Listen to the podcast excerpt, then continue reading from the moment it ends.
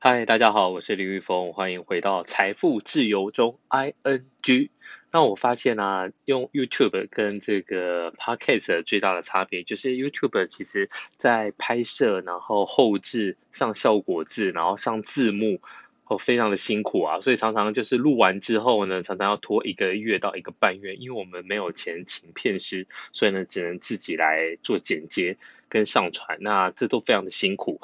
但昨天录了 Podcast 之后呢，我发现说，哎，这真的是一个新的蓝海耶，因为录完之后上传，因为档案的大小非常的小，所以一下子嘣就上去了。然后很多的好朋友呢，其实就可以在通勤的时候就来听听看。那我觉得，哎，真的是一个还不错的。一个选择。那么今天呢，在我们的粉丝专业里面啊，就有公布了一个 portfolio。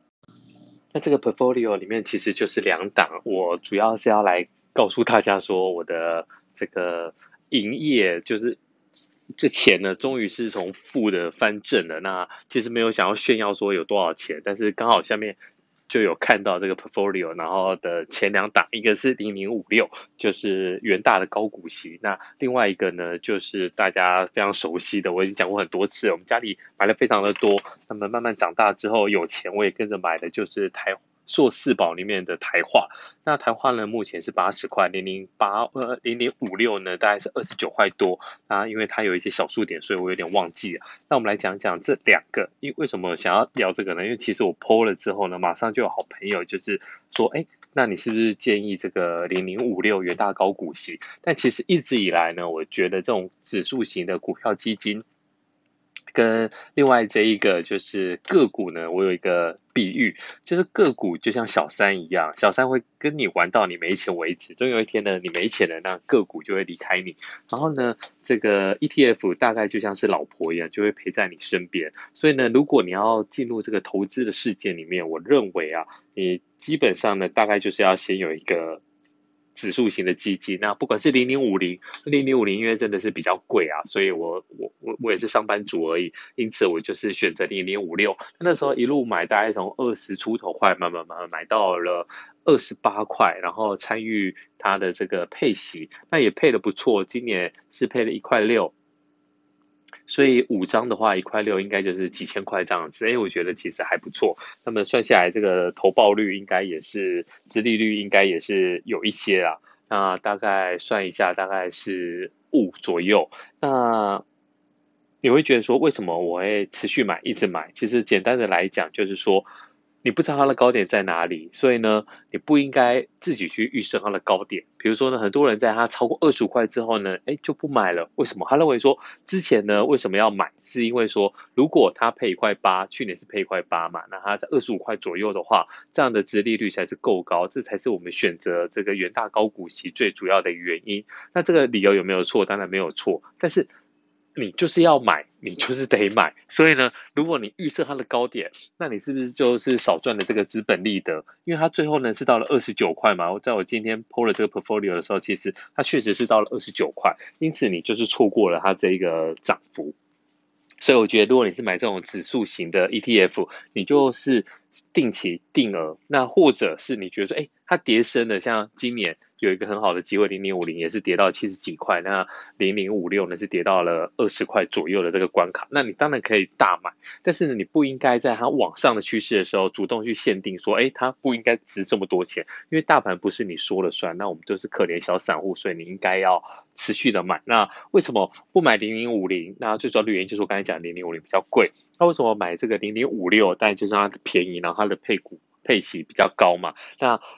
另外一个原因，其实我可以跟大家分享，就是说便宜的东西你才可以持续的买，你才有办法说一直买。如果呢，你今天买一个东西，好，就像零零五零好了，现在已经要大概一张要十万、十一万，那你可能诶买了一张之后，第二张你想尽办法，那你也买到了，但第三张呢，你可能就没有那么多的余裕去买，所以你可能在你在这个让自己的投资理财的部位变大的过程当中，诶你就卡住了。一旦卡住，就会非常的可惜，就是你就不会继续去买。如果你有买过这个定期定额的基金，你就会知道说，如果你都忘记它也好，不管是三千、五千或三万、五万，那你继续扣款，一定是有一个好的结果。那很多人呢，其实就是虽然说里面户头的钱不够了，然后呢，他大概像我之前玉山银行，我记得它好像三次你没有扣到，那它就会停扣。那就算以后你接下来你有钱，你户头里有钱的话，那也不会继续扣。我觉得这个就是会造成说你在投资理财，让你的资本在这个变大的过程当中呢，你就断掉，那就是非常的可惜。所以呢，如果你买的是零零五六，像我从二十几块开始买，买到棒棒棒棒，连续买五个月，那你手上就有五张。那五张多少钱呢？现在一张来算的话，其实大概你的你现在。